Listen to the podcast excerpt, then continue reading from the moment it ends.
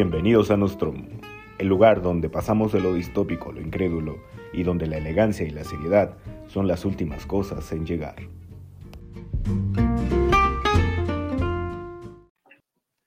Estamos, mis, mis, mis queridos feligreses, estamos de regreso después de dos semanas de asueto. Esos rostros que ven para los que nos ven en, en- en YouTube no son rostros de, de una bacanal de, de proporciones eh, caligulescas. Son los 40, son los 40 precisamente. Son los que se Bueno, el 40. pedo es que Abraham no llega a esa edad todavía, güey. El empleo y el subempleo. El, el- el corretear la chuleta cansa, güey. El correteo, exactamente. Trabajar en el IMSS cansa y aquí tenemos el mejor ejemplo de eso. Claro. Hoy, hoy, señores, estamos contentos de estar de regreso en este su bonito chiquero que nosotros llamamos programa o podcast. Nostromo está de regreso y pues venimos bélicos. Venimos con ansias de, de naciones imaginarias, de estados ficticios. Venimos con ganas de... Ah, qué ganas, Ganas de todo. Qué ganas de que- provocar. ¿Quieres que tus amigos Wokis te cancelen, verdad, güey? Venimos con ganas de todo. Y, y también... Quieres que con- te aviente unos misilazos. Hoy venimos con ganas de todo y también con ansias de nada. Señores, como siempre, este podcast se caracteriza por tener, pues, personalidades importantes. Ya. Hace poco tuvimos a dos papas, dos escritores también muy importantes. Hoy, señores, también tenemos al- a, los dos líderes del conflicto, precisamente. Desde el del lado acá arribita mío, tenemos a nuestro queridísimo Abraham Yahoo, que es precisamente eh, uno de los encargados de los, de los que está metido precisamente completamente en, todo este desmadre que es conflicto palestino-israelí. Y del otro lado tenemos nada más, nada más y nada menos que eh, al ayatollah más caguamero de todo el, de todo el mundo, mi queridísimo Shokonotle eh, Khomeini, Khomeini, shock Khomeini. Mi, mi querido Shok Khomeini, y yo puse hoy la ONU, que voy a hacer Que no básicamente lo que, nada, güey. que voy a hacer básicamente lo que hace la ONU, nada. Bueno, a mí no, no me ofende lo de Khomeini, pero creo que a Abraham sí le ofendió lo de Netanyahu. Es que quedaba, güey, perdóname. Lo estuve pensando todo el día. realmente. Abraham Yahoo. el único derechista aquí es él, pero. Pero sí creo que vale la pena empezar esto diciendo que yo tengo un sesgo pro-isra- pro-israelí muy fuerte. Pues, Claro, y se puede ¿A ver qué se debe? No sé. ¿A qué se debe? No sé, pero tengo decir, no, israelí muy fuerte. Ese sesgo no, No, solamente, sí, sí. Bueno, no ok. solamente es un sesgo ideológico, también se ven tus rasgos judíos.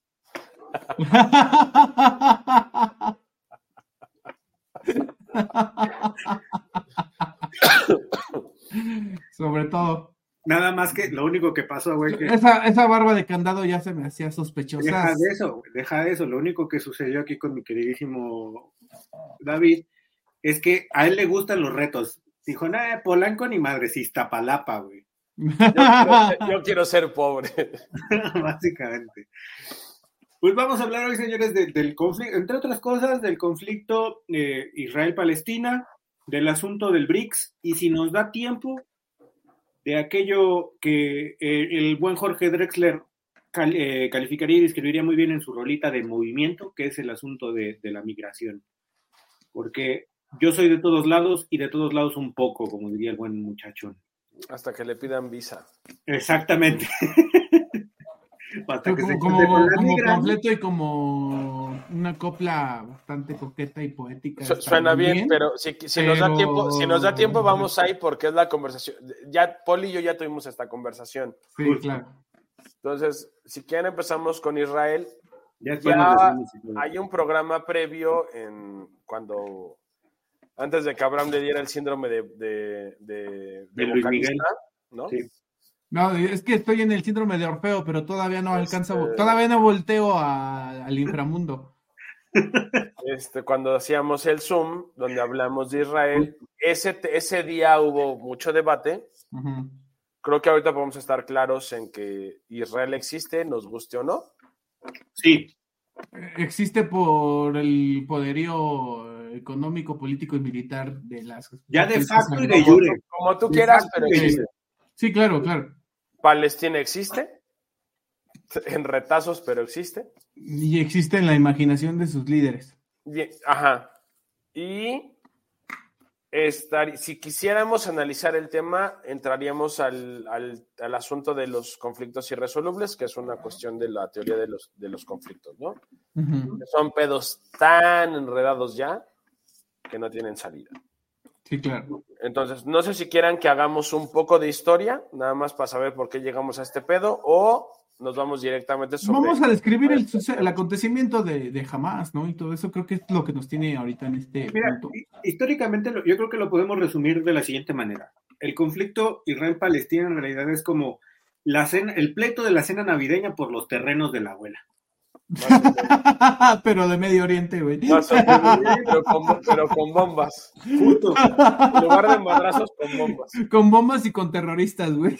Exacto, ¿no? Porque por, por un- por Con un lado, tíos terroristas, güey. de un lado de la mesa están los que dicen, no, yo estuve aquí primero, y por el otro lado están los que dicen, no, a mí esto me lo heredó Dios.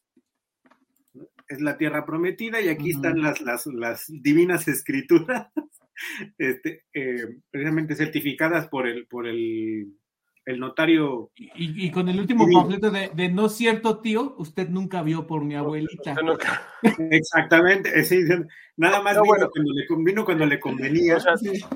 sí Ajá. podríamos, Yo que podríamos decir que en realidad la existencia de Israel es, es la cereza en el pastel del desmadre que Francia e Inglaterra hicieron en el Medio Oriente. Sí, claro. Sí, No, porque de entrada, la, o sea, y eso pasa en África y en Medio Oriente, las fronteras que se armaron esos cabrones no tienen Ajá. sentido, lógica ni madre, ¿no? Entonces Y- partimos y, de ahí. También, y también en cierto sentido, digamos que de, de los últimos atisbos del, del- de aquel de aquel famosísimo, de aquella famosísima dicotomía histórica entre la URSS y el capitalismo, ¿no? O sea, los dos bien claros con los intereses ahí.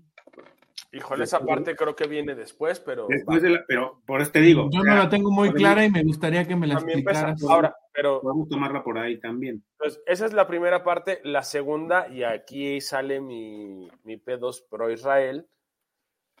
Ese mapa que ha dado la vuelta al mundo, donde se ve cómo Palestina se hace más chico y más chico en dos periodos históricos muy claros, que son los 40 y los 60, Ujú, en realidad responden a dos guerras armadas por los árabes. La guerra del 48 y la guerra del Yom Kippur. Ajá, exactamente. que son dos guerras en las que Israel se expande por derecho de guerra.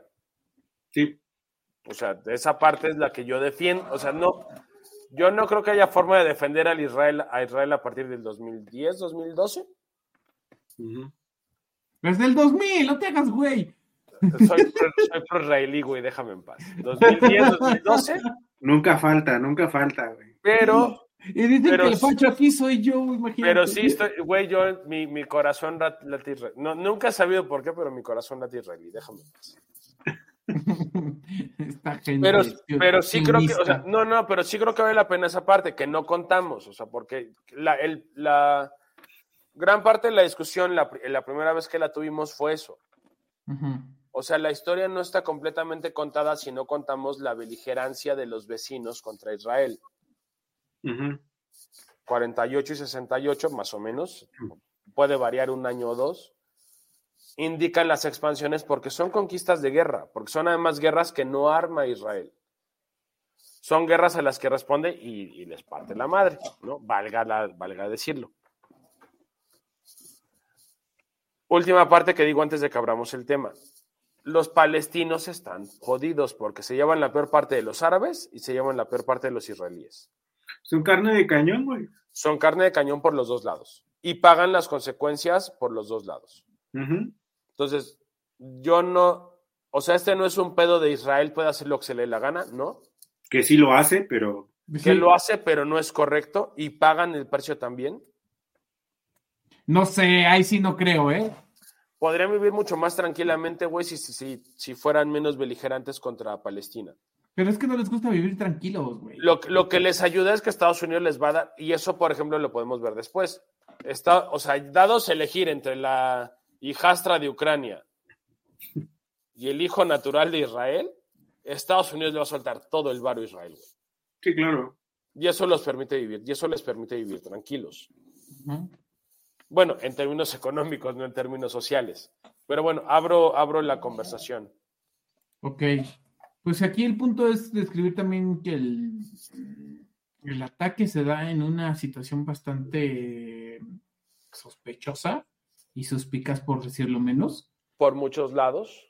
Sí, y aquí hay un punto donde pues no debemos demeritar que haya también mano negra de parte de el propio Estado israelí, que de, la mano de Netanyahu.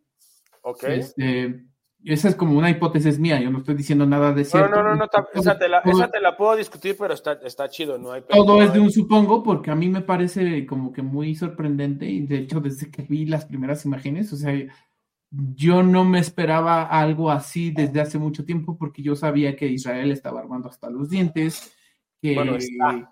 esa parte, ahorita, la, esa parte ahorita, la, platicamos. Ese es el punto, ese es mi punto, ¿no? O sea, sobre eso tú me Israel puedes... tiene más armas que Iztapalapa. Sí. bueno, eso sí, hasta cabrón. Por ahí no te preocupes. este, pero aquí el punto es... Se mamó. eso tiene que ser un corto, ¿eh? Este... aquí el punto es que hay muchos elementos que me hacen sospechar que esto es como una especie de autoataque infligido, con muertos incluidos. Este, y a riesgo de parecer otra vez conspiranoico y sospechosista, me parece así completamente inimaginable que el comando de seguridad de Israel dentro de todo lo que ya sabemos que tiene, a lo que tiene acceso en la última tecnología, tiene hasta incluso tiene pagados ahí este, sistemas de seguridad que hackean. No, no, o sea, Israel es una. Vamos, estamos de acuerdo en que Israel es una mamada, güey. de Pegasus no vas a estar hablando, güey. ¿Me explico? No, no, no, no. estamos de acuerdo en eso. Entonces me parece y, completamente Sí, es sospechoso. Que, Israel haya permitido que pasara esto y, simplemente también con, lo simbólico que estaba pasando, que era una celebración que tenía el, el, sábado. Exactamente. fue en el sábado y fue a pocos días de lo que fue la batalla de, Yom Kippur. Sí, de, que se cumpliera un aniversario del Yom Kippur. Del Yom Kippur, Entonces, a mí es, es, probablemente la batalla más significativa. Y me da a mí mucho por hacer comparaciones, a lo mejor equivocadamente, a lo mejor burdamente, porque quizás en algún punto, como no me dedico ya completamente a esto, o nunca me he dedicado completamente al análisis. ¿Al 911? No, se me hace un, un asunto de símbolos, ¿no? que son, son inequívocamente utilizados para legitimar y validar la operación que está en curso en este momento en Gaza. Ok, es, es interesante. Tengo argumentos en contra, pero creo que es importante que la ONU, que no sirve para nada, nos diga algo. es más, mientras la ONU habla, yo voy a hacer mi refil. Yo también, porque no quiero escuchar. De hecho, nadie la va a escuchar, güey. Literal voy a hacer lo que la ONU hace. Yo no sé, arreglense ustedes. es un conflicto sumamente raro. A mí sí me parece em, sospechoso, como diría Quizá no, quizá no, hijo de tu madre. Quizá no hasta, hasta, no me iría hasta el asunto de la conspiración tal cual así, del, del autoataque, pero sí me parece sospechoso las circunstancias en las que el ataque se dio. En el entendido de que, güey, cuentas con un montonal de tecnología e inteligencia y se te escapa algo así, es como, espérate, ¿no? O sea, eso se puede dar nada más aquí en México, ¿no? Bueno, y de hecho también es muy poco creíble cuando pasan cosas así, como cuando se escapó el Chapo, güey. Justo, ¿no? no y eso, cuando se escapó el chavo fue completamente natural. nadie escuchó los taladros, nadie escuchó los, Los picos, nadie escuchó. Hasta Pero es tiempo, casi lo mismo, güey. hasta tiempo de poner vías les dieron, o sea, chuladas. Pero bueno, sí, sí, sígale, ONU, por favor. Mi México mágico bretonesco, ¿no? Pero, pero justo, o sea, sí es sospechoso la manera en la que se vio. Y aquí es donde, donde también entra el asunto de. El, el asunto de las redes sociales. También. Cómo lo toman y cómo, cómo maximizan cierto eco o cómo hacen eco de cierta cuestión, nada más. Y, y automáticamente, porque en realidad hay que ser claros, actualmente declinarse por un lado de ese conflicto es. Está, Ah, sí. además de estar cabrón, más, más allá del pro-israelí que ten- del facho pro-israelí que tenemos ahorita aquí. Sí. No, y aún así yo no defiendo lo que van a hacer porque van a arrasar con Gaza, güey. O sea, Es que ese es el punto, ¿sabes? O sea, yo creo que lo más sensato es no posicionarse, porque ya, ya en un conflicto tan irresoluble, tan, tan, tan lleno de madre y media, donde los dos se han dado hasta por debajo de la mesa y con todo, ya poder decir cuál de los dos tiene el derecho sobre los terrenos de la abuela, está, mu- No, está muy es que sabes que creo que ni siquiera es sobre quién tiene los derechos sobre el terreno. Y eso se lo escuché a un, a un analista que a mí me gusta mucho, que cuando tenía mi, cuando intenté hacer la, lo de los libros, lo reseñé, que se llama Seihan. Él decía, quien quiera ponerse de un lado tiene serios problemas, excepto que a las pobres personas de, de Palestina les va a ir de la chingada y que los güeyes que hicieron el atentado son unos infelices. Justo, justo. Fuera de esos dos puntos, posicionarte de algún lado está como muy complicado. Sí, Claro. Porque además, además es una guerra y en términos estrictos, pues, en, en una guerra no hay como quién, quién es el bueno y quién es el malo. Salvo, Bueno, salvo según, veces- según Hollywood a y veces- HBO, ¿no? Porque, A pues, veces puedes, pero mira, aquí voy a... Perdona, Brambas. Ok. Yo nada más quería como que ya redondear mi hipótesis. Este, Ah, no sé. ahorita voy contra tu... Ahorita voy contra Sí, porque aquí, aquí mi punto es que también esta guerra y esta toda esta estrategia que se desató a raíz del ataque de Hamas, este también es muy conveniente para el estado de cosas que había en, en los procesos internos israelíes. Este, Netanyahu no estaba pasando por un buen momento, estaba realmente a la, a la deriva del poder judicial israelí, que se lo querían llevar a juicio político. Este, tiene varias investigaciones por ahí de fraudes, no sé. No tengo bien el dato, pero por ahí. Y también, también hay un, pro- un problema social bastante anquilosado ya en Israel, porque hay, hay unas partes, por ejemplo, Tel Aviv es una, una ciudad bastante cosmopolita que tiende mucho a lo, a lo woke, a lo progre, etcétera. Y si te vas más hacia Jerusalén, está más el asunto este de los ortodoxos, más tradicionalista, más conservador. Y hay un tejido social que está exacerbado, bipolarizado y que está, está roto. Creo que, creo que ahí un está un poco, la- no sé, ONU, ¿quieres echar globos al aire o algo? Ya les enseñé mi sala de junta. Ah, y también nada más un último comentario para lo que dijo Poli. Un, un último comentario para lo que dijo Poli, con lo que dijo de que este, está muy cabrón tomar partido por alguien en este momento, sobre todo con el asunto de las redes sociales. Y pues yo lo redondaría con el asunto de que hay que ser conscientes de que después del 2020 estamos, está muy claro que cualquier acontecimiento de este tipo no puede ser analizado con una con un cristal este con, con un cristal completamente sesgado porque ahí estamos en la posverdad, ¿no? Bueno, Entonces, ok. La posverdad no nos permite tener un, un criterio genuino y, es- y cada vez es más difícil encontrar alguien que sea objetivo y que sea imparcial, ¿no? Bueno, aquí Sí. estamos nosotros. Pero a ver, Sí. voy, voy, voy rápido. Este, déjame, voy con las cuestiones conspiranoicas de, de Abraham.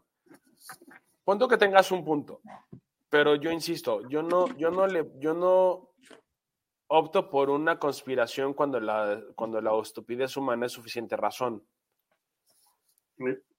Jerusalén es un, es, perdón, Israel es un estado muy raro, porque es un, técnicamente, si lo quieres ver así, es un estado teológico, militar e hiperprogre. Esas, y democrático. O sea, esas cuatro cosas conviven. Pero aparte es muy, muy contradictorio entre sí. No, todo lo que tú quieras, pero es, esa, una combinación entre Esparta y Atenas, esa madre. Eh, eh, ajá, es una, es una combinación muy extraña. Este, Israel es una combinación muy extraña. Pero la, justamente la cuestión de los ortodoxos creo que es lo que genera esta situación.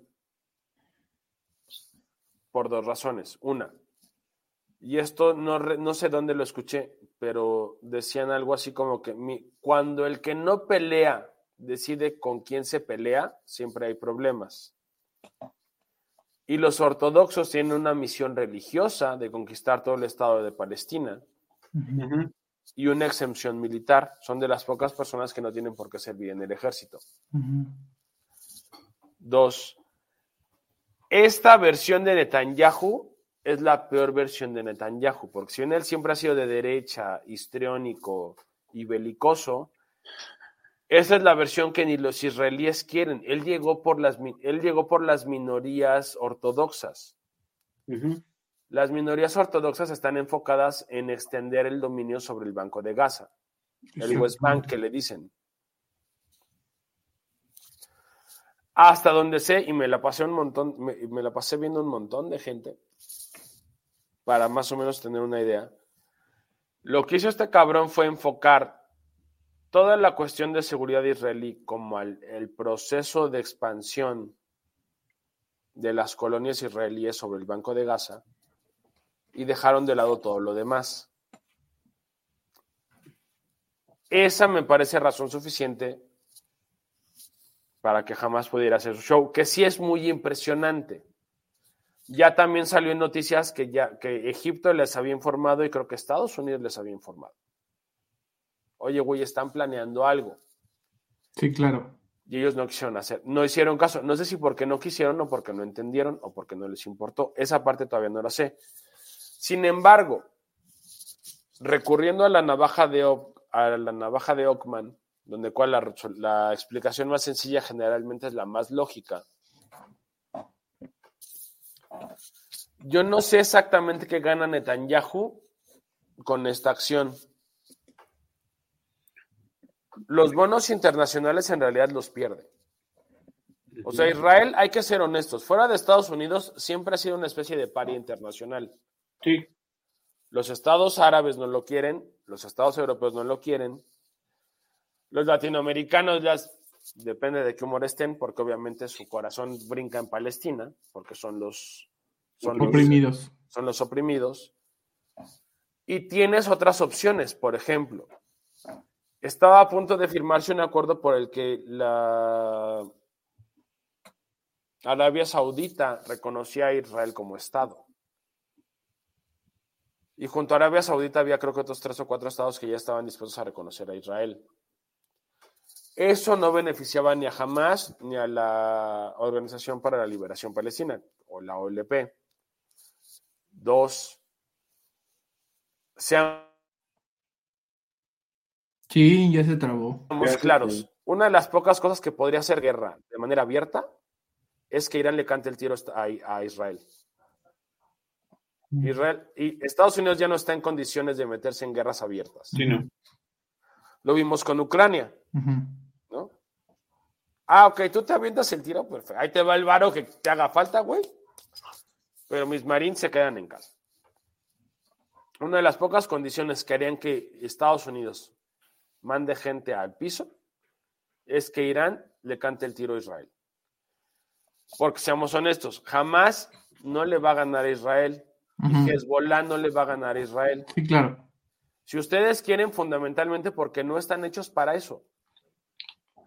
Pero no hay forma de que les ganen. No en un tiro directo. Israel los arrasa, ¿Qué es lo que va a hacer con la franja de Gaza. O sea, lo está haciendo. La franja, sí, o sea, va a ser un antes y un después, güey. Sí. Lo cual no le conviene políticamente, pero lo van a hacer porque están ardidos. Están calientes. Van a arrasar con Gaza. Y Netanyahu no ha mejorado su posición política. Todos los israelíes lo quieren, excepto los, este, los ortodoxos, lo quieren fuera. O sea, sí están de acuerdo con partirle la madre a los palestinos, pero también quieren que, que Netanyahu esté fuera. Entonces, creo yo que si queremos ser conspiranoicos, hay varias opciones. Una, Estados Unidos necesitaba una razón para quedarse en donde está. Que me parece que Estados Unidos no necesita una razón para quedarse en donde está. Sí, ¿no? Lo que no tiene es fuerza para hacerlo. Dos, a Netanyahu le conviene. Está bien, pero ¿en qué le conviene? Mm, no gana tiempo. Bueno, puede ser, pero, o sea, tendríamos que desarrollar en qué le conviene. Tres, a jamás no le conviene, porque no le convenía la firma, la firma de los, de los saudis. Cuatro, a Rusia no le conviene. Sí, porque le alborotas todo su mundo islámico. No, no, no, porque, o sea, si tú haces el pedo ahorita, o sea, los republicanos ya dijeron, güey, si, va, si hay guerra, el dinero se va a Israel. Ucrania a ver cómo chingados le hace que Alemania le dé dinero. Entonces, si queremos ser conspiranoicos, hay varias opciones. No es nada más que Israel le convenga. Tendríamos que ver cuál de esas tiene más sentido. Lo que sí creo, antes de que decidamos qué vamos a hacer, es que otra vez a los palestinos, eh, los palestinos están jodidos, güey. Sí. Porque ahorita se van a enfrentar al peor Israel posible. Y no creo que los árabes hagan mucho por ellos. No. Egipto ya abrió las fronteras e Irán va a dejar pasar a no sé cuántos, pero la Madrid a nadie se las va a quitar. Sí, sí, definitivamente. Y termino.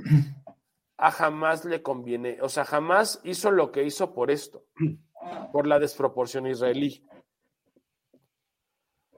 Porque desde que mataron a Rabid, a Yishak Rabid, que era como el gran líder de la guerra israelí en los noventas, los israelíes no tienen ni pies ni cabeza y la, y la desproporción les ha ganado. Y creo que aquí vamos a, o sea, si bien lo que jamás hizo es una locura, lo que Israel va a hacer es una locura que no tiene proporción. Ya les dejo la palabra. Dele, señor Abraham.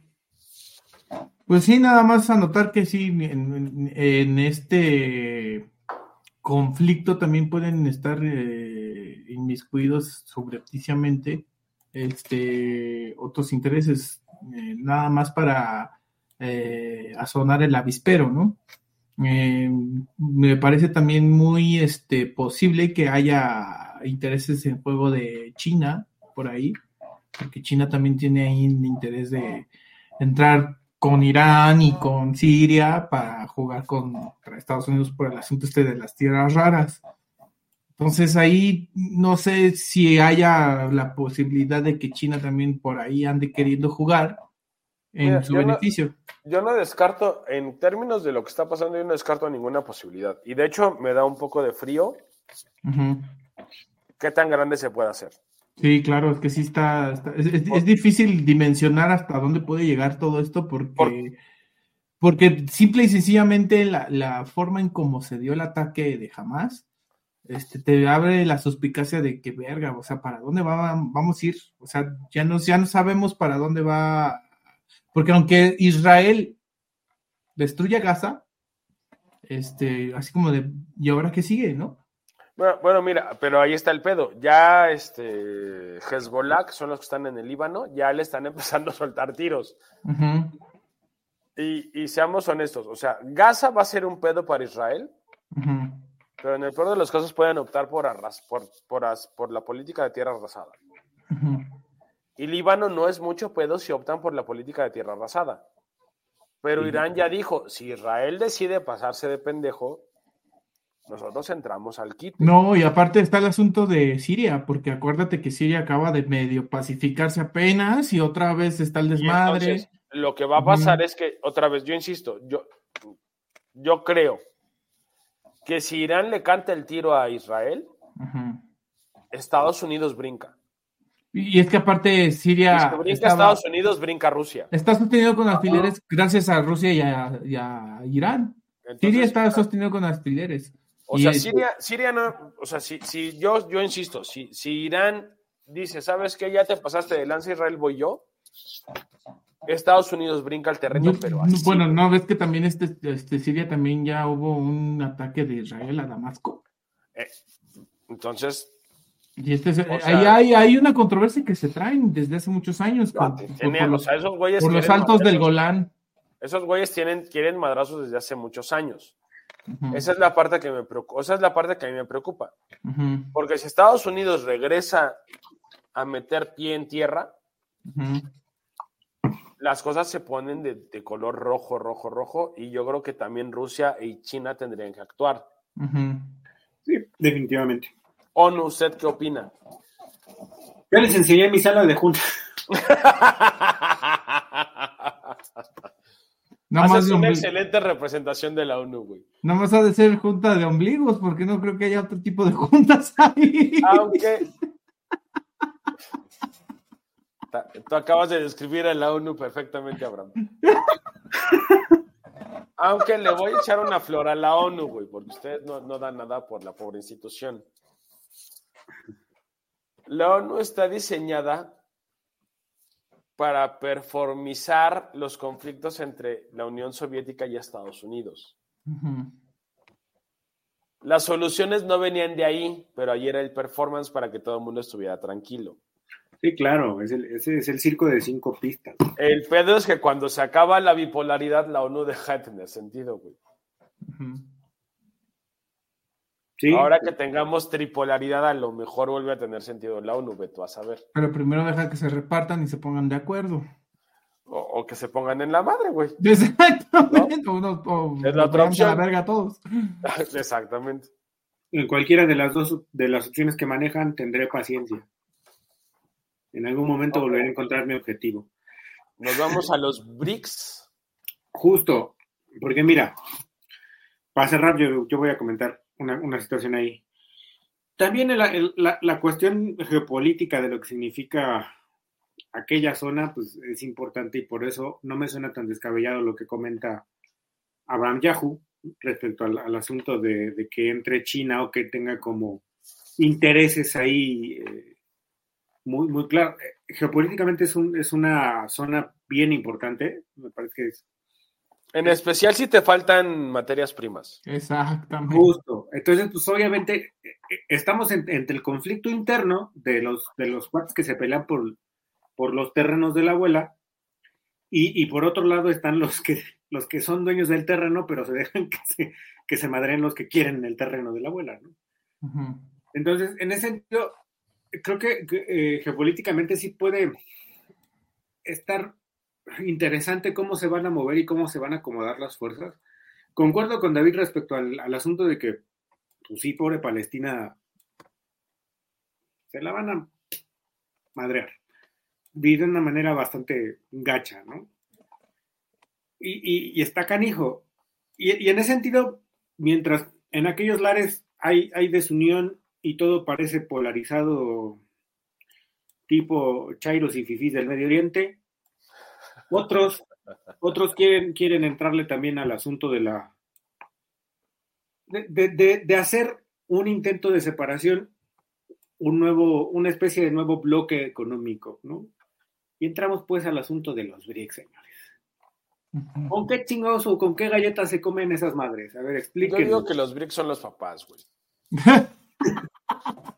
No, o sea, no, no, no, los BRICS no existen. ok. Si quieren, me descoso como media. Ustedes saben que no tengo problemas con eso. Cosas, Si señor, quedo- sobre, de, sobre de Mire, lo que por usted- favor. ¿No lo que quieres usted empezar diga. tú? ¿Seguro que no quieres empezar tú, Abraham? ¿Que No, claro que no. no. No los voy a defender, pero voy a tratar de ser objetivo. Creo que inicialmente el problema de los BRICS es que son una marca creada por Estados Unidos. El concepto de BRICS nace en el 2010 por un asesor de Goldman Sachs, que los declara como las economías emergentes más prósperas, más viables, más poderosas. Inicialmente eran Brasil, Rusia, India y China. ¿no? Después agregan a Sudáfrica y ya vimos dónde está Sudáfrica. Sí, claro. Luego, esto ya lo hemos discutido antes. Rusia, India y China no son socios naturales. De hecho, sus posiciones geográficas y sus intereses los convierten de hecho en opositores, si no en enemigos, en opositores. India tiene, tiene problemas geográficos, políticos y económicos con China. Y si Rusia fuera lo que quiere ser, tendría problemas sociales, económicos y políticos y geográficos con China. El problema es que Rusia está reducida a la peor versión de sí misma. Sudáfrica, no voy a hablar de Sudáfrica. Brasil está muy lejos como para poder ser algo realmente significativo. Porque de hecho creo que en, el, en esta última década, después del golpe de Temer, este, creo que el Brasil perdió el, el, encarrilamiento que tenía para ser, para ser este un líder nato de Latinoamérica. Creo que se perdió, o sea, se, se, se dilucidó. La fuerza de, Brasil venía de, venía de Lula, de la política de Lula, de que levantó al país, redujo la pobreza, levantó a Petrobras, aunque luego nos enteramos que fue a, puro petro. sí, exactamente, puro sobresazo. A puro sobresazo. Este, entonces, ahí es donde yo veo los problemas. Luego, se supone que quieren entrar Argentina, Dios nos libre. dentro, ¿no? Egipto, Etiopía, Irán, Arabia Saudita y los Emiratos Árabes.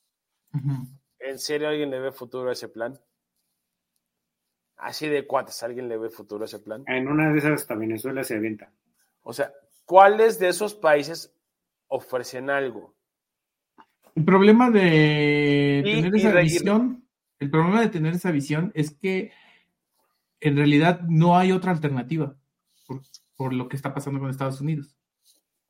Ok, ahorita termino con eso. Ahorita, ahorita te reviro eso, déjame termino mi punto y ahorita los dejo argumentar y, y reviro. La última. Los BRICS van a lanzar una moneda. Ok. Es importante. Argentina, ¿verdad? No, no, no. Justamente es parte del punto. Es necesario, y esta es una pregunta, ¿es necesaria una moneda franca o no lo es? En este momento sí. Si es necesaria, ¿qué condiciones debe de cumplir? Si debe de cumplir ciertas condiciones, ¿cómo podemos saber que la moneda de los BRICS lo cumple? Y deja eso, que, va a tener solvencia, güey, o sea... Ah, justamente. Eh, pero bueno, ahorita regreso a ese punto. Porque en ese sentido, pues hasta, hasta las criptomonedas creo que son, tienen más peso que la posible moneda del BRICS, güey.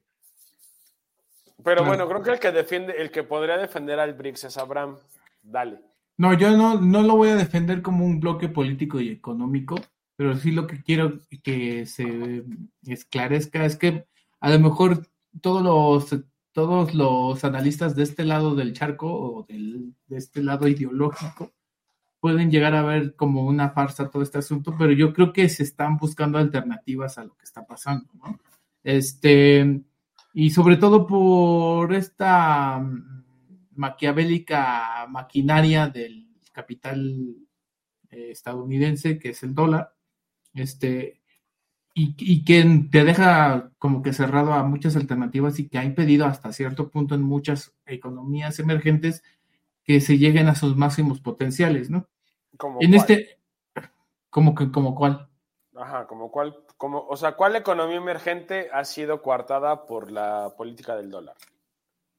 Pues Latinoamérica en sí, y por ejemplo también en, Europa, lo que es también Europa del Este, pues tuvieron que, pues en el sentido de que se tienen que sujetar a la, al intercambio bajo las normas y los, este, ¿cómo se dice? Las reglas del juego las está poniendo Estados Unidos desde el fin de la Segunda Guerra Mundial. Eh, ahí estamos, en eso estamos. ¿Me explico? Entonces aquí ese, aquí ese punto del intercambio comercial no puede seguir estando sujeto a una sola moneda que de hecho, eh, si quieren, después nos echamos un asunto con este, una, un episodio con este asunto de Bretton Woods, que fue de donde viene todo este orden monetario. Este, y en, a grosso modo lo que te puedo decir es que en muchos estos, muchos sentidos, todo esto que se está como queriendo gestar, a lo mejor de una manera muy superficial y es nada más un intento este panfletero y si tú quieres nada más una especie como de ritual simbólico, una victoria pírrica, por así decirlo, para unos cuantos, este, pero se está tratando de sembrar una idea, considero yo. Es algo que podría... es donde tenemos nuestros conflictos existenciales tú y yo. O sea, la sola idea no sirve de nada. No sirve de nada, pero el asunto es que debe de haber una alternativa porque si no nos va a cargar la chingada. Ese es el asunto. Pero la alternativa debe de ser funcional. Eh, justo. Y, creo que el problema con el BRICS, con los BRICS es que no son funcionales. No o sea, Rusia. vas, perdón.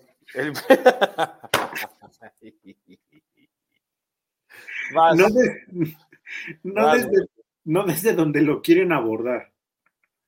me parece que es, es un intento no burdo, pero sí demasiado tardío de una integración, de un reconocimiento de, güey, estamos llegando tarde a la, cita. No, güey, no estás llegando tarde, no llegaste. Perdón que te lo diga, güey, no, no llegaste. O sea, y, ahorita lo que estás haciendo es un intento de reconocimiento e integración en un bloque económico que pretende darle, darle pie y hacerle frente a, otros bloques ya bien constituidos, que sí son funcionales, que sí son eficientes, que tienen objetivos claros. Porque, a ver, vamos a ser claros.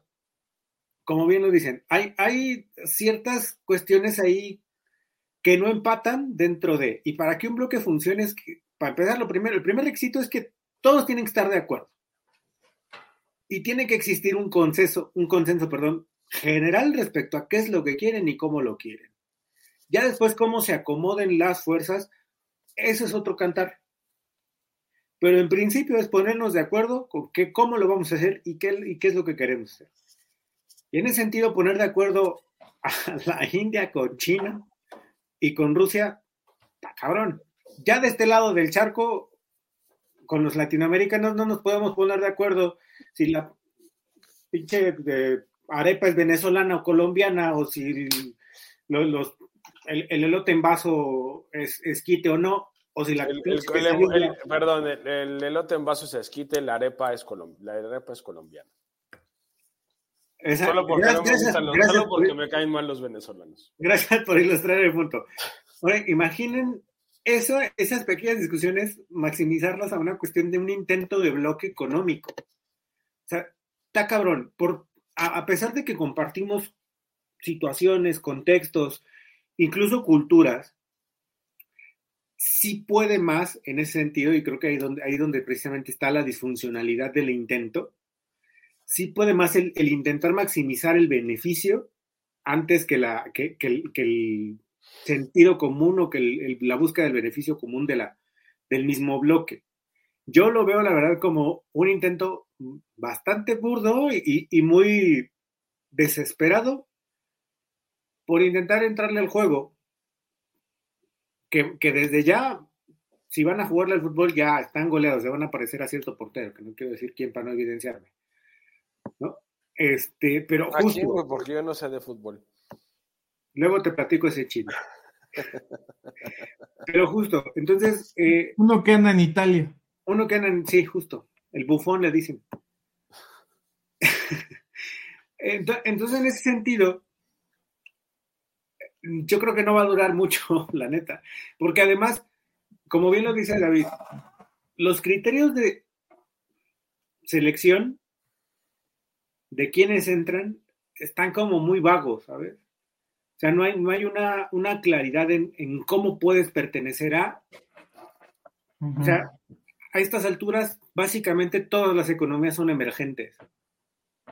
Por lo menos todos. de hecho.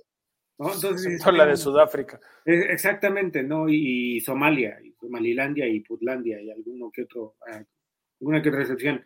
Pero en estricto sentido, todas las economías son emergentes. Desde que nos quitamos el asunto de, de- de dividirlo en, ter- en primero y tercer Segundo, mundo, tercero, ajá. o sea, sí, ya, ya, si no, si economías en desarrollo. Para no ofender a nadie, todos fuimos emergentes. Exactamente. Entonces, güey, te das cuenta que, que tu universo es bastante amplio y si, y si tratar de ponerte de acuerdo con tu vecino es un conflicto, intentar meter más al pedo va a estar más canijo. Mira, La además, neta, no le veo futuro. Adelante, vas. Abraham. Bueno, aquí el, aquí el asunto también es, es, es ver eh, hasta qué punto van a tratar de realmente, hasta dónde van a llegar con la farsa, si ustedes lo quieren ver así. Este, porque también hay un punto ahí que todavía no alcanzo de entender, que es como la India en, algún momento va a superar también incluso a China, ¿no? Con el PIB y todo eso. Que, que por, el asunto de que ahora ya es el país más poblado y es un país que está aceleran- aceleradamente este, industrializándose. Y, ahí es la parte donde no sé si el, pueda más el asunto de mejor me uno a, este. Si no puedes con ellos, úneteles. Pero la verdad es que sí me falta información y debería como que investigar más de eso, pero yo creo que ahí es donde veo como una ventana. También el asunto de que China tiene que ser por na- naturaleza este líder de Asia Pacífico, ¿no? Eh, o está encaminada a consolidarse como el líder natural de Asia Pacífico. Híjole, no sé, güey, fíjate. Yo creo que primero se agarran a madrazos. Pero no le veo, te- no, no, no me parece tan descabellada la, la aseveración de, de Abraham. Ya sea paci- o sea, puede ser, pero la bronca es que a China no, o sea, lo- la parte que ustedes no están considerando es que a China no lo quieren en Asia. No necesitan quererlo. Pero tampoco No. quieren a Japón, güey, y eh, No, ya no, Japón no, ya, o sea, ya no trae las con qué. tres poten- nadie quiere las tres potencias. Estoy, a Corea, a China y a Japón nadie los quiere. Pero entre ellos no se quieren. Y ese tipo de problemas solo se dirimen a putazos. Si la pregunta es ahorita, obviamente gana China. Pero si tú le das a Japón 10 años, no sé, güey. También esa es otra. Pues también el asunto es que, Ya, ¿qué tanto, por ejemplo, qué tanto este asunto panfletero del BRICS puede llegar a, a generar esos puentes para que Yo lo dudo mucho. Entre los... Güey, tienes que funcionar. Mira, ¿tú- ¿te acuerdas tú de los no alineados? Sí. Sí, el de Tlatelolco, Tratado de Tlatelolco, ¿no? ¿No? Los eran todos los países que no querían ser ni, ni prosoviéticos ni proamericanos, dijeron no somos no alineados. Sí, claro. Y tenías de todos los moles.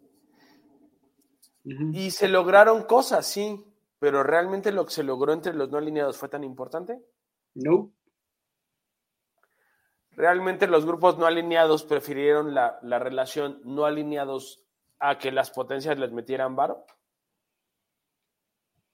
No. Es lo que está, es lo que va a pasar con los BRICS. O sea, en algún momento va a romper. Si no rompen Rusia y China, van a romper Rusia e India. Este, China e India. O los tres. Y valió queso. Y valió queso, porque no hay más. Porque ni siquiera, o sea, no fue una alianza, ni siquiera fue una alianza natural. Alguien dijo estas son las economías en emergentes y ellos dijeron, ah, somos lo que debíamos, como en el péndulo de Foucault, somos lo que debíamos ser. Somos los BRIC. ¿Cuánta relación comercial hay entre ellos? Mm, Casi. ¿Qué le ofrece China a Brasil, por ejemplo? Ahí, ahí es al revés la pregunta. ¿Qué le ofrece Brasil a China, India? y- Brasil a China le puede ofrecer mano- le puede ofrecer este, materias primas. Pero aparte de la apertura a mercados latinoamericanos. Pero Brasil a China, pero Brasil no quiere ser productora de materias primas. No quiere, de de hecho, Brasil, de- eh, en la fase en la que se quedó del lulismo, Ajá. es ya trascender el asunto de la maquila a que, a, que Pero- hace- pero a, una a una industrialización con tendencia al valor agregado. Pero y China está en eso. Entonces, exactamente, ¿qué le ofreces como Y Brasil? ahí hay un punto donde a lo mejor puede ser su brazo ejecutor de esa industrialización en Latinoamérica, pero si también no se ponen de acuerdo, obviamente Brasil se va por su propia cuenta, ¿no? Y si no le conviene, porque a China, o sea, la, la versión de China como buena ondita creo que es una fantasía. No, de hecho, esta es, esta es una fantasía pues, casi, casi woke. Entonces, o sea, Chi- China, China son, son, son un imperio. China, quieren- a ver, va- vamos a partir del hecho de que China y Rusia, y quizás también la India, porque pues, son países que tienen muchos rasgos autoritarios en común, pues nunca han sido democracias. ¿No? Entonces, Y a lo mejor también, a lo mejor por ahí forma parte de lo que nosotros no alcanzamos a entender de toda esta parafernalia que intentan impulsar algunos líderes de ahí con lo del BRICS.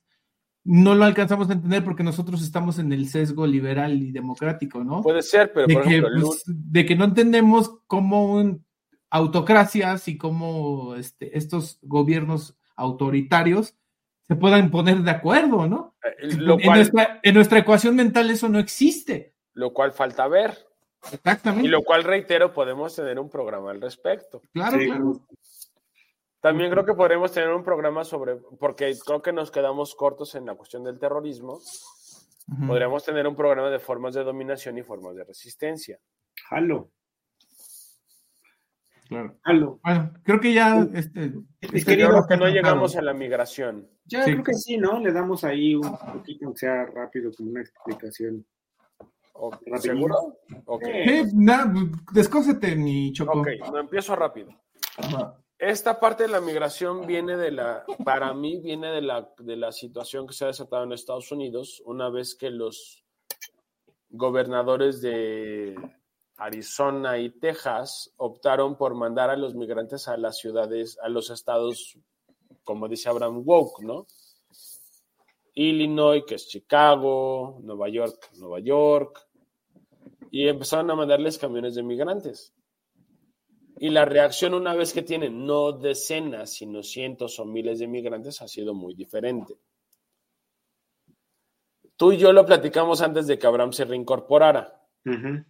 La idea moderna de la idea postmoderna de migración que tiene la gente activista es de que los no hay gente ilegal y uno debe ser aceptado en cualquier lugar. La conversación que tuvimos y mi posición es que desafortunadamente un país al que merece la pena migrar siempre va a tener la posibilidad de decidir a quién recibe y a quién no. Qué gusto. Como están las condiciones, los estados van a recibir nada más a quien les convenga. Estados Unidos ya tomó esa decisión. Los estados más progresistas están tomando esa decisión porque ahora tienen que enfrentarse a la migración de manera directa. Justo. Ya nada más como plan de provocación, yo les voy a decir esto. Estamos a 10 años de que México pida una- un muro en la frontera sur. Sí, claro. Porque ya la migración la estamos viviendo como una experiencia y no nada más como un pasar en la bestia. Y de hecho, por la, bueno, no sé si me dejen a mí ahondar en esto. Da- dale, por Dale, por favor. En, en algún punto, por los problemas que se están suscitando en el primer mundo de, de tejido social, no solamente en Estados Unidos con el asunto de la crisis del fentanilo y de los opiáceos, eh, también en Europa por el alto costo de vida, este, en algún punto México se está pareciendo eh, como en un- se está pareciendo a Estados Unidos, no en, o sea, con sus debidas proporciones, Sí, sí.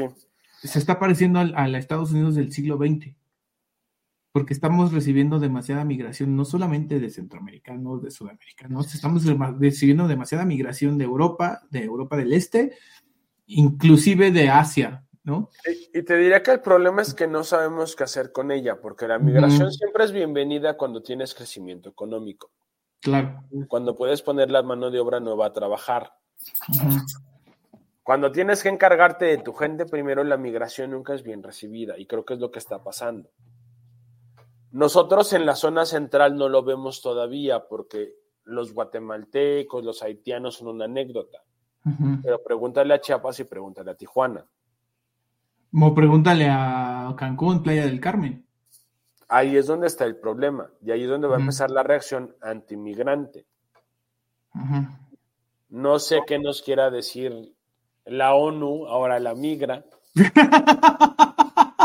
que generalmente es la versión más progre de, de nuestro programa. Ahora, ahora ya se volvió este recalcitrantemente derechista, ¿ya viste? Se puso puros Apare- nombres. En este, en este último giro, Sí, sí, es como que Tengo renovado. a, a pesar de sus rasgos de tez humilde, ya, ya tomó. No, es que la tez humilde vale madres cuando se trata de trabajo, güey.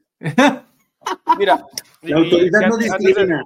antes de darle la, la voz a, a Poli, México tiene una ventaja en términos de migración y lo voy a decir rápido. Uno, la migración que nos llega la podemos absorber culturalmente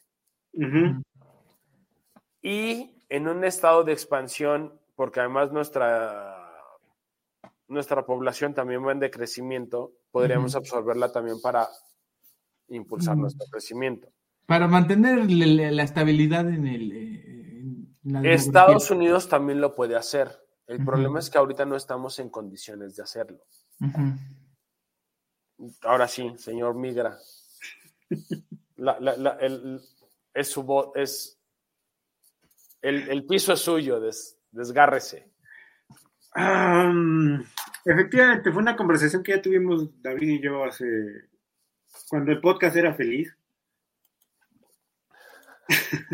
Yo sé que me amas, pero ese desprecio solamente indica tu eh, falta de. No te supera. Mi amor por ti, sí. Sí, tu falta de aprecio por mí, pero lo nuestro no puede ser, discúlpame. Fíjate, No le entro ya- al poliamor. ya el, el- el asunto, este, este tema ya lo habíamos tocado precisamente, y en aquel entonces yo, yo le decía a- al buen Abraham, a, bueno, Abraham, al buen David, que efectivamente es algo que no puedes detener, o sea, la historia de la humanidad es la historia de la migración. Soné bien pinche marxista, pero... bueno, no, eres bien pinche, eres bien progre, güey. Hasta yo, hasta yo me ofendo. Pero, no, pero no puedes negarlo, a final de cuentas es eso, es la historia de la migración. ¿Cuándo empezó a tener un pedo de la migración? Cuando los estados modernos nacieron y eh, las fronteras tomaron esa posibilidad precisamente de, de- ser no solamente una línea imaginaria, Define estados modernos. De- otra vez, pinche, ¿cómo te gusta? Te estás metiendo en unos pinches pedos Bueno, que no tenías necesidad, los güey. estados democráticos modernos. Nada más tenías que decir sí, güey, y ya. ¿Por qué te gusta hacerle? Sí, güey, porque eso es otro capítulo, no seas mamón. Lo- los estados democráticos modernos, entendidos pues de la revolución franchute para acá, donde la democracia empieza como a retomar y a hacer otra vez opción, las fronteras dejaron de ser una cuestión imaginaria a ser una situación en la que no solamente delimitaban geográficamente dónde comenzaba algo y dónde terminaba, sino también dónde pertenecía cierto grupo o cierto demográfico ¿En específico. qué caja de cereales leíste eso, cabrón? No me- Alguien ha estado, alguien ha estado escuchando mucho a Jorge Drexler. Últimamente Ah, sí. ahora sí, güey, ahora sí. Últimamente sí, bonitas- últimamente sí. bonitas frases. Sí, yo, no soy de aquí, pero tú tampoco, ¿no? Sí. Ajá, exactamente. Anda muy Soy fanfiletero. de todos lados y de todos lados un poco. Ajá. Güey, No las, de, no las identidades siempre han tenido un contexto racial y geográfico. Por supuesto, güey. O sea, de allá voy, allá voy. Pero tomó más fuerza de una en el momento en el que la cuestión legal le dio esa, esa posibilidad y en el que precisamente empieza, como diría la Judith Butler, a hacer esa separación entre qué vida vale la pena y cuál no. ¿Sabes cuál es el problema de las lecturas que haces, güey? No empecemos con eso, David, por favor. Híjole, estoy escuchando que ¿Sabes está que sacando la razón? jalea, el lubricante, casi, güey. casi podemos, casi podemos un día discutir a Butler si quieres. Siento, que- siento Ya que está. estamos cerca de que este último segmento del podcast este, Es que. No, se, no, suba no, a, no, ex- se suba a ex videos, güey. Sí, sí. Dale y ahorita te, si me permite, Abraham te contraargumento. Sí, claro. Eh, te digo, donde a final de cuentas también las fronteras fungen como, como esa parte, ¿no? En la que cierta, cierta ola migratoria, tú dentro de tu esfera de, de- legal como Estado, pues te, te perdón, como cadeno dentro te, te permites el derecho de admisión. Lo vemos precisamente con los gringos y como bien lo dices, también lo vamos a empezar a ver aquí, en México. Aunque sí tienes razón, esa parte en la que podemos absorber la migración de manera cultural porque same, porque we are the same. O sea, la diferencia entre un guatemalteco y un mexicano es mínima, güey. Y entre un colombiano y un mexicano, o sea, no hay, no, puedes absorber, culturalmente los puedes absorber. Culturalmente también, aunque venga un gringo así. Lo podrías también. Lo podrías, Igual es la también... ventaja de ser mestizo, güey. Sin embargo, eso no implica y no hay una correlación directa, quizá, entre la posibilidad de absorberlo culturalmente y la posibilidad de decir, ni madres. O sea, no entras. Porque hay una cuestión económica. Por supuesto. Por supuesto. Y, y porque dentro de, de que somos casi lo mismo, no hay un sentido de pertenencia directa. Y a final de cuentas vas a terminar defendiendo el terruño. Porque sí, en ese sentido yo, yo, yo estoy de acuerdo en que migrar no debería de ser ilegal. Te voy a acusar con Jorge Drexler, güey. Si tienes papeles, no es ilegal, güey. Este, ahí, gracias por ilustrar mi punto. Es Precisamente. Que, es que es una fantasía, es una bonita fantasía, güey. Estoy de acuerdo, puede ser una utopía, güey, pero en, estricto sentido es algo que no puedes evitar, por más, por es más que hay, es legal o no. Es que, crees que sí puedes, güey. Sí, y sí se puede con la coerción y con la fuerza. O sea, nunca, güey. Perdón, déjala, déjala, mira, déjala trova y escucha más heavy metal. Lo único que te puedo recomendar. bueno, bueno, mira, aquí, aquí, aquí, lo voy a contraargumentar a Don Choco, porque a mí sí me gusta Jorge Drexler y le reconozco que es un pinche compositor muy cabrón y es un musicazazazazo, pero sí es muy utópico O sea, la neta, tus, letras son muy bonitas y todo lo que tú quieras. Te lo voy a poner así de fácil. no, no, no. En estricto sentido, el fenómeno de la migración no puede detenerse, güey. Llevamos milenios no, es que ese es el, o sea, no lo puedes detener, pero sí lo puedes contener y joder a alguien más. Bueno, controlar sí, pero detener no. Al final de cuentas, es que la, pero es que tú lo mira, el, el pedo es que tú estás viendo la esta eh, no, me voy a perdona, no me voy a pelear contigo. Dale, dale, dale, dale, suelta tu veneno. No, es que tú haces, tú haces con la migración lo mismo que Abraham hace con, las, con lo que le gusta, ¿no? Te presenta la mejor versión. Obviamente la migración tiene sus pedos. O sea, la, migración es la base de la existencia humana, sí. Sí. Pero la contención de la migración es la base de la sociedad también. Y la base de. Y, la base desde que hay sociedades, desde que hay grupos, los grupos deciden quién forma. Porque, mira, en alguna ocasión tuve esta conversación con una. con unos, con unas personas hiper progres, ¿no?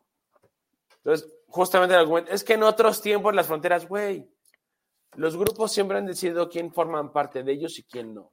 La, el sentido de pertenencia. No, no, no por algo los elegidos de Dios a riesgo de que nos funden por este comentario que voy a hacer. Puede ser, pero salieron por cuerdas de tantos lugares de Europa, güey. Las tribus, todas las tribus decidían quién era parte y quién no. Y cuando hubo territorios que defender, todas las, todos los territorios dijeron, a ver, güey, sale sobrando. A eso me refería. Mi bronca con esta lógica que tú manejas, tipo Drexler, es que como la migración es la base de la humanidad, hay que dejarla ser. No, güey. Las sociedades deciden. Y no va a pasar, y no va a pasar. Las sociedades deciden a quién dejan pasar y a quién no. No estoy diciendo que hay que dejarla hacer, estoy puntualizando que es un fenómeno que puedes controlar, pero que al final de cuentas no vas a detener. Por eso, pero mientras, por, más que le hagas. Y justo, justo lo que comentaba, este asunto de establecer legalmente ciertos papeles que te permiten transitar de manera libre sin que te detengan, y eso es muy entre comillas, por un territorio específico, tampoco lo va a detener. Otra vez, güey, no, no está, tú no estás siendo migrante, porque la vida del o sea, tú lo, tú, lo, tú lo ves como fan de Drexler que vive en su casa muy cómodo con un sueldo seguro, que no se está yendo a otro lado. Tú lo que tienes que ver, tú lo que tienes que ver es la vida del güey que se va de Guatemala o de El Salvador o de Venezuela a Estados Unidos pasando por toda América Latina, que es una puta joda.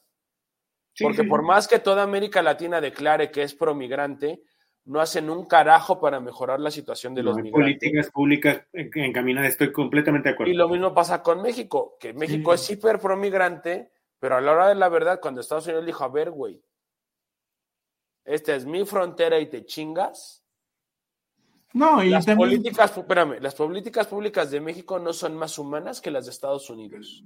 quiero hacer una acotación de lo que tú estás diciendo, porque México convenientemente ha servido de muro, pero también hasta cierto punto está haciendo estas, estas limpias o estas razias de inmigrantes, y sobre todo con, cuando estuvo Trump y todavía por la época post-Trump, este, cuando, porque estuvo no- Chelo, cuando estuvo Chelo, prácticamente no ese te- era el acuerdo. Que Porque no te, la, obviamente, porque el que otro la güey Guardia dijo, Nacional sacara a los porque el otro güey ya te dijo, te chingas y entonces los migrantes se quedan aquí. Pero hasta no cierto punto fue conveniencia también para México. Pues nada más por, por- pues sí, porque el, el viejito estuvo de hocicón, pero ese no es el tema ahorita. No, pero O sea, fue conveniencia es que- para México en el asunto de que no jalen que descobijan. No, La idea, con la nosotros. idea esta de que la migra de que las personas no son ilegales, güey, es una bonita fantasía, pero es solo eso. La migración, la migración es necesaria, sí. La migración política es necesaria, sí. Yo no culpo al- a la persona que quiere salir de Venezuela o de El Salvador o de Guatemala O de Gaza. o de O de Gaza o incluso de México. Yo no la culpo. Ojalá y les vaya bien. Pero el país receptor siempre va a poder decir, ¿sabes qué, güey? No me sirves. Ahora, ahora que dices eso, recuerdo, recuerdo un ejemplo ah, cuando la Merkel abrió las fronteras a la migración. Y acabó con la Unión Europea. Ajá, y, y, y, te- y a, y a final de cuentas, recuerdo que uno de los requisitos para quedarse era, ok, sí, te abro las puertas, bienvenido, pero tienes que aprender el idioma. Y, Lo y- cual no, es, lo cual no está mal. Perdón, no está mal. ¿Quieres vivir en Alemania? Aprende alemán. De hecho, yo pondría, yo pondría esa regla con los gringos que se vienen para acá, los expats. ¿No? ¿Quieres aprender, es, quieres vivir en, en México? Aprende español. Sí, O porque a mí, no me, ya pare- se a mí no me parece descabellada la regla. ya se sienten con el derecho de llegar a la condesa, a la Roma, y que todos les hablen en inglés y perdón, pero aquí se habla Bueno, en la. Condesa y en la Roma, si no hablas inglés es porque no eres de la Condesa o de la Roma, güey, perdón. Ujú.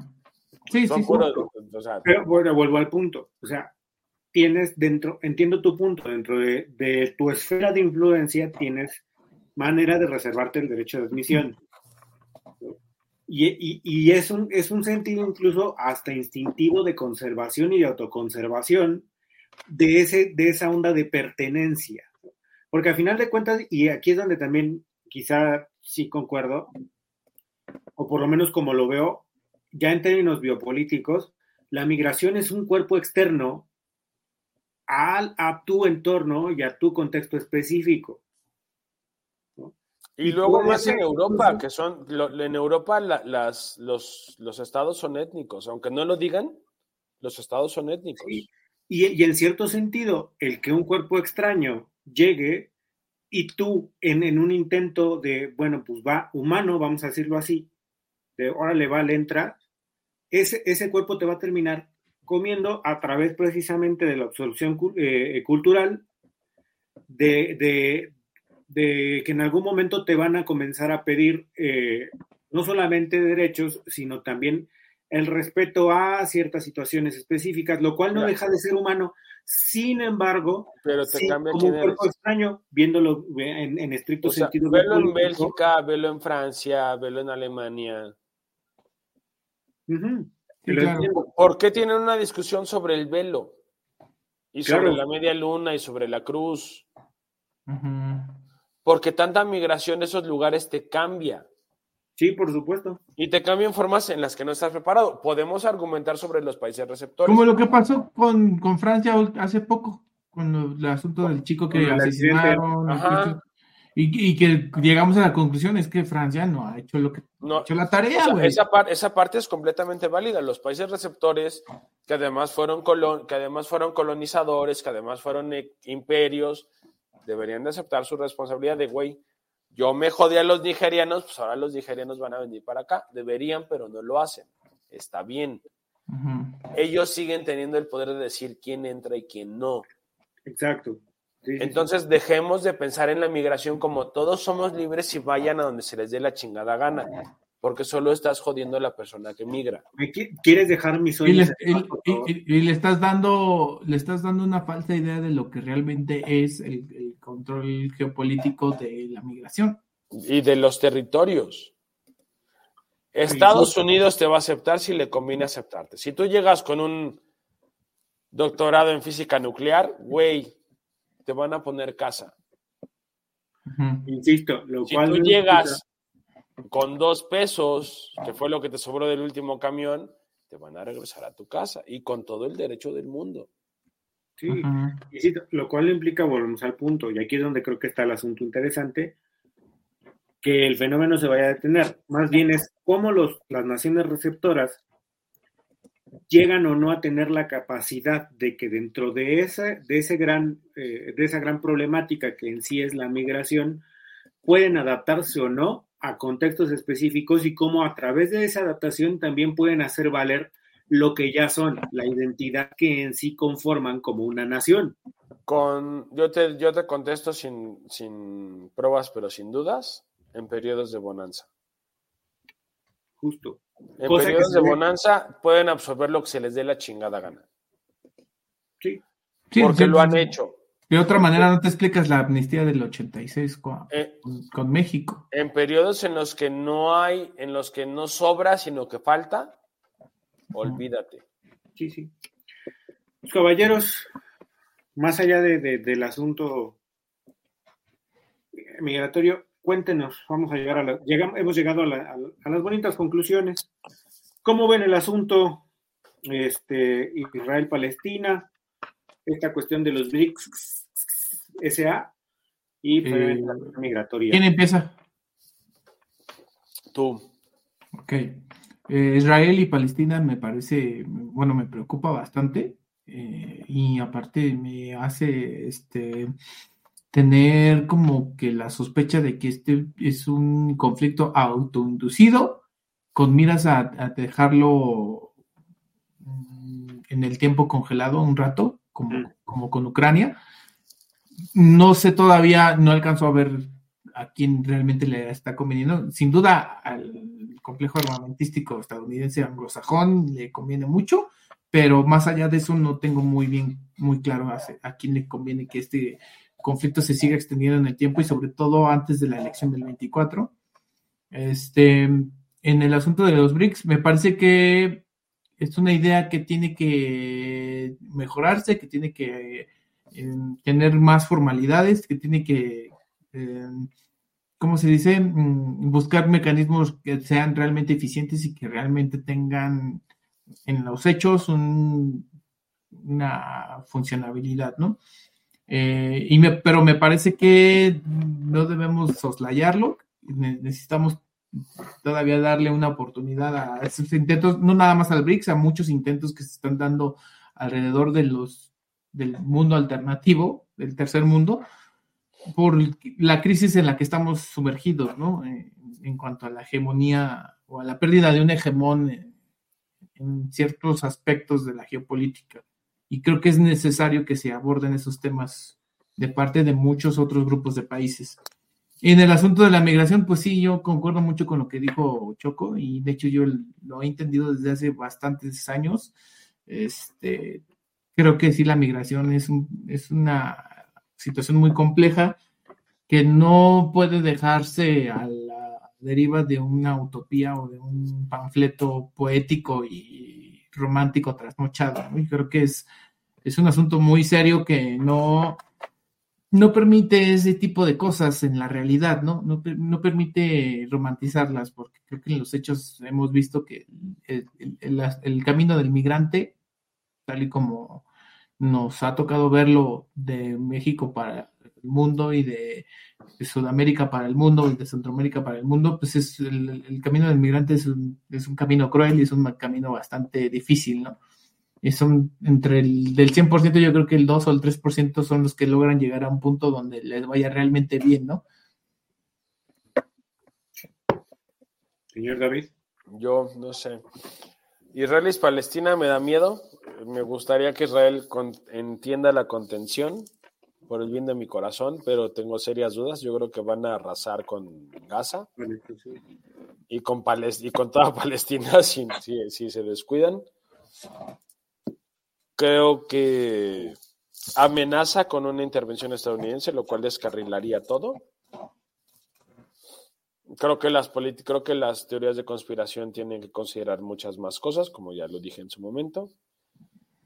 En términos de ¿cuál fue el otro tema? De los BRICS, yo creo que los BRICS son los papás, no existen. Este, creo que China no puede jugar a ser no alineada, China es una potencia. Sí.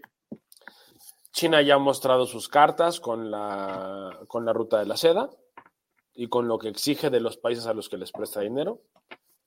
Además de que está en una crisis existencial propia, igual que Rusia, igual que Brasil. Entonces los BRICS, como, igual que la, que, este, la India. Que la, bueno, la India creo que son los más estables ahorita, lo cual, lo cual debe de dar miedo.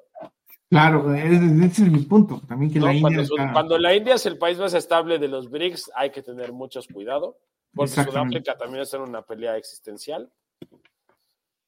Entonces, yo no creo que los BRICS sean una opción. Creo que una cuestión no alineada no incluiría ni a Rusia ni a China, en caso de que las condiciones lo permitieran, de que hubiera una organización de países no alineados, no podría incluir a ninguna potencia.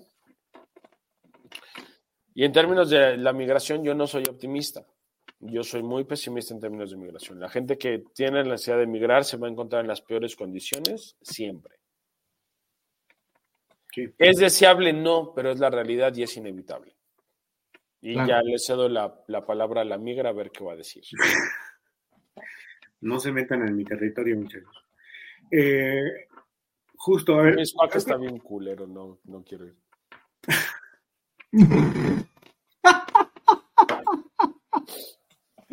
Exclamó el príncipe de Iztapalapa. El conde, güey. El visconde de Iztapalapa. Tenemos cablebus, güey. Mis Miscuac no tiene cablebus. El, el visconde de... Ya va a tener y va a tener conexión con Iztapalapa, ¿eh? Así que mejor los invadimos. Te va a topar, ¿eh? Te va a topar. La Biblia dice que, que Miscuac es nuestro. El Viejo Testamento dice que es nuestro. No comencemos un conflicto que, va a durar más de 70 años, por favor. A ver, justo, yo creo que en el conflicto Palestina-Israel estamos cometiendo, bueno, y sí, porque en algún momento lo hice yo también, el error de, intentar eh, entenderlo en una cuestión dicotómica en la que uno forzosamente es el bueno y el oprimido y el otro es el, el, mendigo demonio. Creo que es, eh, eh, ¿y por qué es ese error? Bien, bien simple y bien sencillo. Porque ambos lados se han dado con todo. Y, y es bien difícil saber qué ataque es la respuesta de qué ataque.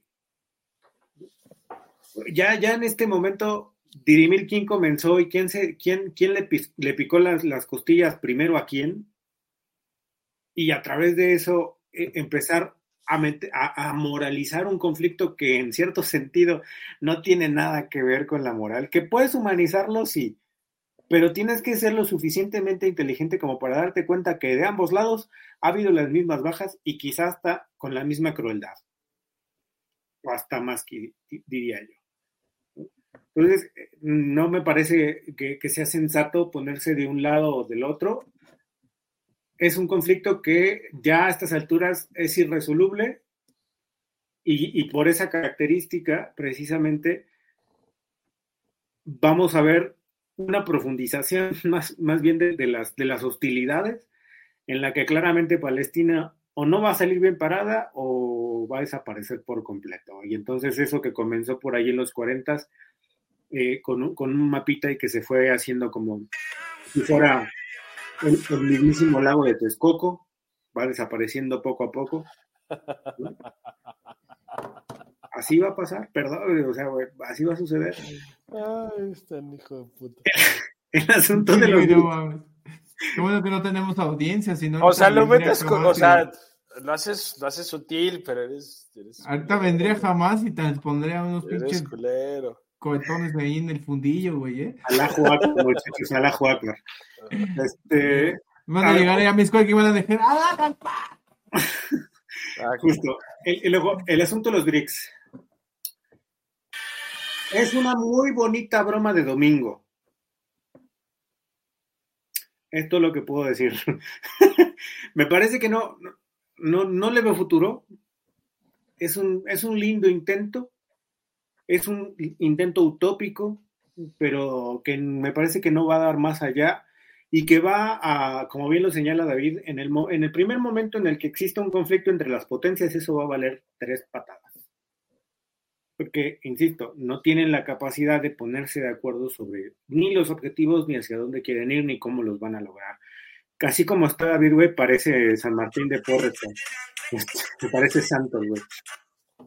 Cosa así como que tu mirada contemplativa, güey. El asunto. Estoy, enfermito, déjame en paz. El asunto de la migración, híjole. Me parece que también es un tema que hay que, que, verlo en su justa dimensión. Eh, no me atrevería a decir. Sí, sigo diciendo que no es ilegal moverse, no debería ser ilegal moverse. Más allá de que sea un sueño, de que sea un utópico, me parece que es humano el movimiento. Y en ese sentido, me parece que, que ilegalizarlo o por lo menos eh, que los estados tengan la potestad de decir qué vida sí vale la pena y cuál no, que no digo que no estén en su derecho, sino, sin embargo, ya en una cuestión más humanitaria, la migración debería de, abordarse desde otro tema, quizá no, sí forzosamente legal, pero con un, un poquito más laxo respecto a las condiciones en las que quizás se muevan. Y ahí es donde, donde quizá el Estado o los estados sí pueden garantizar cierta cierta cuestión humana o cierta cuestión digna, ¿no? Ok, bueno, a lo mejor no te vas a quedar aquí, soy un país de paso, pues por lo menos puedo garantizarte que dentro de, cierto, dentro de cierta situación puedes moverte con, con dignidad y, con seguridad, por decirlo de alguna, de alguna manera, dentro del territorio, porque migrar no solamente no es sencillo, sino que muchas, muchas de las ocasiones eh, es el, el, último viaje que hacen o que se hace, ¿no? Entonces, está, está, cabrón, es un tema muy difícil en el cual me parece que los estados no han podido hacer el trabajo pertinente o, como, o, o, lo que tendrían que hacer, que es en realidad como funcionar en, en, torno a políticas públicas que dignifiquen el movimiento de la humanidad como, como tal. Y listo, señores. Por lo demás, queridos, gracias por acompañarnos nuevamente. Este es su bonito podcast. Estamos de regreso, así que si extrañaron nuestras burradas, nuestras tonterías, nuestras pendejadas, no se preocupen, ya estamos otra vez aquí. Tlaxcala. tenemos dos o tres semanas de descanso. Exactamente. Tlaxcala, otra vez vas a tener vida, ya regresamos. Regresamos. Estamos a la espera de que un sucio y corrupto político nos auspicie. Hablamos Verástegui. Porque los este. escrúpulos no dan de comer. ya, ya sé, güey. Verástegui, Verástegui, mírame a los ojos, señor. ¿Qué les digo? no me quiero ir a Cuba, por favor. Los tres estamos desesperados, no por un patrocinio, pero sí por ponernos las rodillas para las rodilleras para conseguir un patrocinio. Sí, claro, claro. Ay, nos vemos. Un poco de dignidad, por favor. Este fue nuestro y nos vemos hasta la próxima.